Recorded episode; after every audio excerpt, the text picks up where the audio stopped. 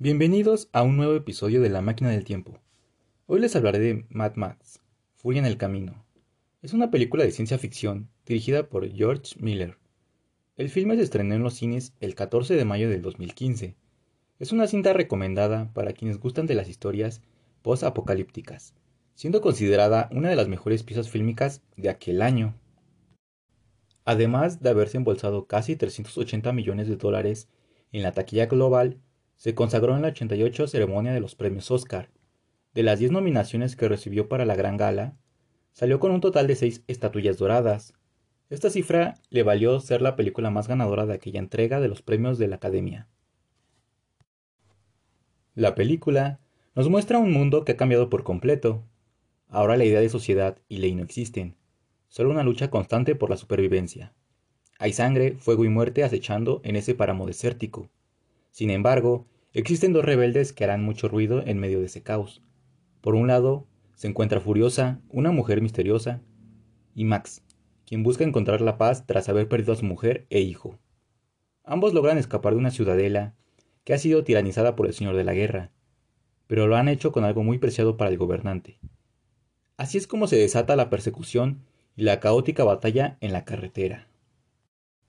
Antes que nada, Mad Max, Furia en el Camino, es una maravilla técnica.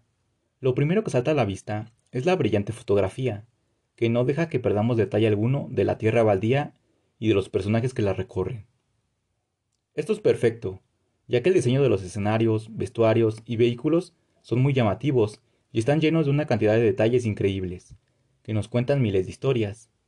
Esta es una película que hace muy bien el trabajo de mostrar en lugar de contar y probablemente la mitad de su mitología y el trasfondo de sus personajes no se nos revela en los diálogos, sino en las imágenes.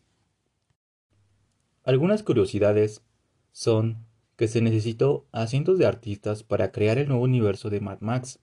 Para ello, se dibujaron 3.500 guiones gráficos, se personalizaron y se crearon a mano 150 autos, además se manufacturaron miles de accesorios y piezas para el vestuario.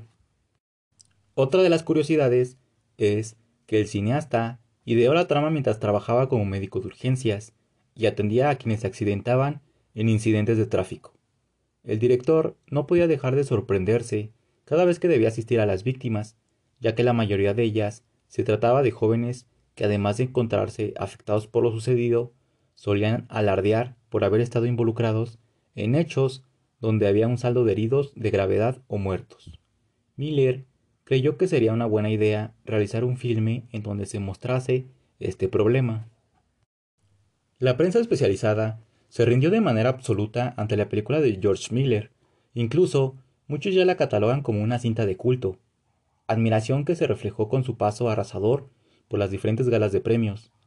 Tanto los seguidores de la franquicia como los periodistas quedaron complacidos con la dirección creativa, la producción, las interpretaciones, la fotografía y la música. Esto les ayudó a convertirse en una de las películas mejor rankeadas de la era reciente. El escenario que nos muestra la película ya se ha vuelto común en la ciencia ficción distópica y que hemos visto ya varias veces en el cine, los cómics y en videojuegos.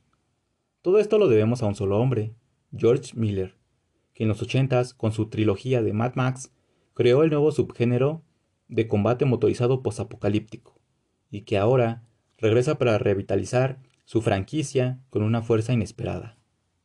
Mad Max, Furia en el Camino, es una película grandiosa, visualmente impresionante, muy entretenida y temáticamente muy rica. Si eso no los convence de verla, déjenme decirles que hay un vehículo de combate cuyo único propósito es tener a un guitarrista con un instrumento que lanza fuego, para mejorar aún más las batallas con la banda sonora más metalera posible. Otra de las curiosidades es que la guitarra anteriormente mencionada pesaba 60 kilos y realmente disparaba llamas, un momento increíble de ver ahora que sabemos la verdad. Hasta aquí llegamos con el episodio de hoy. Me despido y espero verlos la próxima semana con un nuevo episodio de La máquina del tiempo.